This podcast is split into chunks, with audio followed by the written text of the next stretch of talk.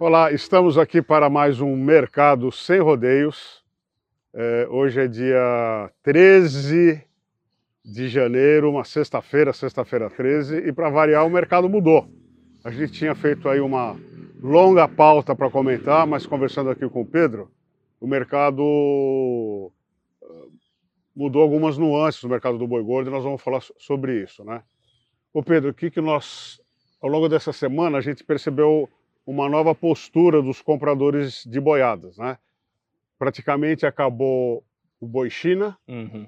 ah, mas calma Exatamente. lá, não é que acabou é. o boi China, é que bovinos de até 30 meses, o mercado está pagando o mesmo preço, tanto para mercado externo como para mercado interno. E aqueles bovinos que fogem desse padrão, eles estão aplicando um tremendo deságio. Como é que é isso, Pedro? Exatamente que a gente veio conversando né, com os agentes aí da, da cadeia né, do, da pecuária, a gente viu justamente essa situação. O mercado de exportação para esse começo de janeiro, por mais que tenha um volume muito bom, o preço veio muito abaixo. A gente está com um volume maior até do que foi janeiro do ano passado, que era aquele, aquela primeira engatinhada da volta da China, mas o preço bem abaixo, o pessoal pagando aí por volta de 4.200 dólares a tonelada, isso acaba com o quê? Aquele... Quando você fala pessoal, é China. Exatamente, é China, justamente. Principalmente a China, né? Nosso principal comprador, 70% aí vai para eles da, da, exportação praticamente.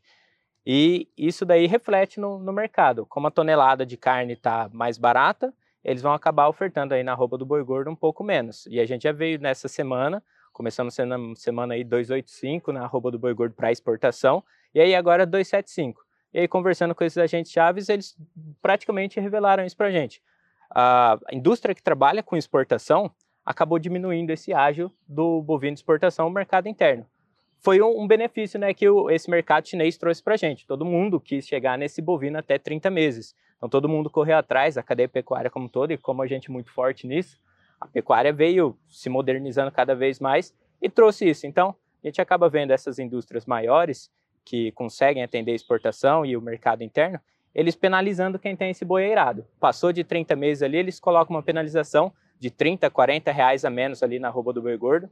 Scott Consultoria levantando aí 270 reais para o bovino no mercado interno, essas indústrias pagando 230, no máximo 240, que é justamente para não pegar. Então, eles estão penalizando bastante isso. Ou seja, é. se você tem esse bovino mais eirado, demorou para levar ele para o abate ali, para fazer essa venda, você acaba sendo penalizado aí na roupa do boi gordo, uma situação totalmente diferente, né? A gente veio trabalhando bastante boi China, principalmente no ano passado, e agora aí praticamente sem ágio nenhum, ou até cinco reais. É, na verdade é o seguinte, ele fala que não tem ágio, mas tem o deságio. É, ou seja, tem ágio. Tá? É, então, quer dizer, nós estamos aqui só passando as informações, a interpretação da informação é por conta é, de vocês que estão nos assistindo, tá?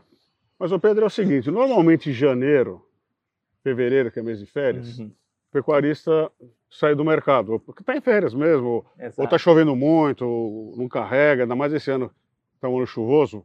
Bastante, é, todo mundo que a gente conversou a semana inteira é, chovendo. Né? Exceto né? no Rio Grande do Sul, que está é. uma seca medonha, mas. É, então o pecuarista é, tem pasto, tem, então muda a expectativa, tá? E também nós apuramos durante essa, essa semana contrato a termo para janeiro e fevereiro. Normalmente os contratos de entrega, contrato a termo o que, que é? Eu faço um contrato para garantir preço, eu sou pecuarista, e o frigorífico faz esse contrato para garantir boiadas para ele ter o que abater. Uhum. Né? É, e a gente viu, é, normalmente isso aconteceu no segundo semestre. Agora a gente está vendo essa, essa mecânica funcionando no primeiro semestre. Você disse que apurou que tem alguns frigoríficos já com escala feita Exato. É, é... Fevereiro praticamente fechado, até no começo de março ali tem, tem contrato mas, já escalado. Mas isso né? não é generalizado? Não é generalizado ainda, ainda são algumas indústrias, essas maiores, que têm um poder de compra bem melhor ah, em relação a isso. Não são todas, mas a gente já vê um, um, movimento muito grande em relação a isso. Vê volumes muito altos né, de, de contratação de bovinos aí. Tudo bem que ainda pensando no, nos estoques, a, a pessoal do frigorífico um pouco medo dessa saída de carne, os estoques ainda um pouco altos, é. Mas eles estão se adiantando a isso, trazendo essa facilidade, que costuma dizer, né, que fevereiro, março ali o pecuarista dá uma sumida, muito por causa disso, das férias, tudo acontecendo ali, o pecuarista dá uma saída do mercado. Então eles se adiantaram a isso, e o cenário que a gente via acontecendo para o segundo semestre normalmente, para esse primeiro semestre, já está dando as caras, né? Está sendo uma, como o senhor disse no começo, o mercado deu uma virada aí para esse 2023 e tem que ficar muito esperto, né? É, o, o que, que gente, o que nós estamos assistindo, né? Que cada vez mais o pecuarista que fica exposto, que ele vai no mercado de esporte acreditando em alta, etc., uhum. ele sofre mais quando as expectativas dele eh, não acontecem, principalmente com relação a preço, tá? Uh, então é uma tendência, eh, a gente fala sempre de gestão de risco, eh, de defender preço. É claro que essa boiada que está sendo entregue agora, eh, provindas desses contratos, são, foram contratos celebrados com preços maiores do que os, os, os ofertados Exatamente. agora. Por que isso? Aí o, o, o, frigorífico faz uma, uma média, né? Para ter um, uma, um preço médio da, da roupa comprada. E nós temos um outro fator, de, um outro complicômetro, que também nesse período de férias, notadamente, né, é notório isso, cai o consumo de carne também por causa das férias. Né? Exato. Então isso também faz com que alguns frigoríficos diminuam uh, nessa época do ano o volume de compra, justamente porque o escoamento da carne é menor. Confere ou eu estou falando Exatamente bobagem? Exatamente isso, Scott. A gente até vê alguns frigoríficos que abatiam todos os dias na semana, dando, pulando alguns dias, batendo três dias ali, evitando sábado, pegando alguns dias até dando férias para o pessoal para diminuir justamente. Que o estoque está muito alto, tá difícil sair a carne, o consumo vem meio ali, não sabe se volta, não sabe se vem, como que vai ser. E a gente já está avisando isso faz muito tempo, né? Faz muito tempo que a gente fala desse consumo que está um pouco baleado, né? Aquela coisa, consumo um pouco devagar. E a gente está vendo só o, o, reflexo daquilo, né? Que é uma coisa que a Scott já vinha avisando faz muito tempo, faz bastante tempo, né? Que a gente está falando tempo. disso. É, na verdade, em anos em que, a, em que a gente imagina né, que a oferta vai ser maior, a gente ainda, ainda a gente vem de um, de um ambiente ainda de crise econômica por causa da pandemia, o mundo todo uh, na retranca, né? Então, o que se recomenda é deu lucro, realiza o lucro. Não, espera para realizar o, o, grande lucro. Tá? Deu lucro, sai, sai do negócio, faz a venda. Em compensação, os bovinos de reposição também caíram de preço, os, os, os, os, insumos pararam de subir. Então a gente tem alguns atenuantes nisso, mas em anos de, de queda de preço da roupa do boi gordo, o ciclo de baixa do ciclo pecuário de preços, a recomendação clássica é deu lucro, vende. Mas para isso precisa saber o custo de produção para saber Exatamente. se você está tendo lucro ou não. Acho que a gente já falou muito. Você tem mais algum recado? Eu não tenho mais nada para trazer, Scott, mas cabe o pecuarista ficar bastante atento nesse período, porque todo mundo vem falando uma pressão de baixa e talvez para a próxima semana siga isso. Essa semana já caiu 10 reais na, na cotação da arroba do boi gordo. Talvez para a próxima semana venha uma pressão ainda maior. Então tem que ficar de olho nisso. Essa situação que o senhor falou mesmo. Deu lucro, vende. Porque às vezes esperar vem a pressão mais forte ainda e aí aquele lucro que estava vindo já não, não, acaba não aparecendo mais. É, o que você tem que fazer, quem tem gado para vender, é tentar vender na curva de alta, que acertar na mosca é muito difícil, né? Exatamente. Então, vende na curva de alta.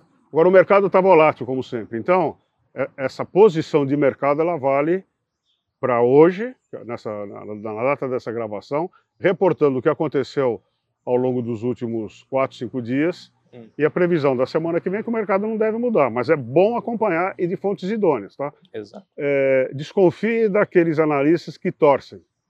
Vamos torcer. Bom, o cara que está torcendo já não sabe o que está acontecendo, né? É igual jogo de futebol. Você não sabe quem vai ganhar. A gente viu coisas medonhas nessa Copa do Mundo, né? Pelo amor de Deus, dá para morrer na frente da televisão. Mas é, é isso aí. Bom, eu desejo a todos um, um excelente 2023, bons negócios, boa saúde e até semana que vem. Meu nome é Alcides Torres, eu sou engenheiro agrônomo e analista de mercado da Scott Consultoria.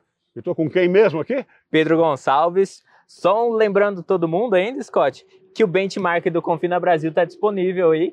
A gente está divulgando em todas as nossas redes, Scott Consultoria, também Confina Brasil. Para quem quiser fazer aquele levantamento, entender se está fazendo certo ali, a Scott fez o levantamento nesses últimos seis meses do Confina Brasil. Visitamos o país inteiro praticamente vendo a situação dos confinamentos e vale a pena conferir ali os resultados, ver se está vindo tudo certinho. A gente está falando de ter um, um controle dos gastos para entender o momento de venda. É importantíssimo ter esses dados na mão e saber se está fazendo certo. Então, acessar confinabrasil.com, fazer o download do material e acompanhar né, o mercado, ver todo mundo, toda a cadeia pecuária, é muito importante ter esses dados para saber como que está fazendo, como que está indo a situação, né?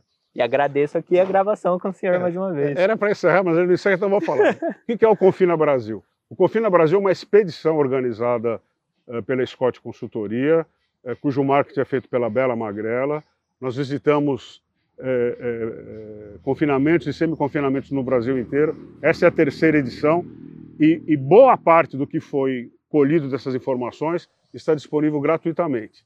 Basta você acessar as nossas mídias sociais, que lá você vai encontrar uma riqueza de informações que serve para você analisar, vai ter um monte de dúvida, vai ter um monte de certeza e aproveite, porque hoje em dia coisas de graça estão cada vez mais raras. Tá? Exatamente. É isso aí e até a semana que vem. Até semana que vem.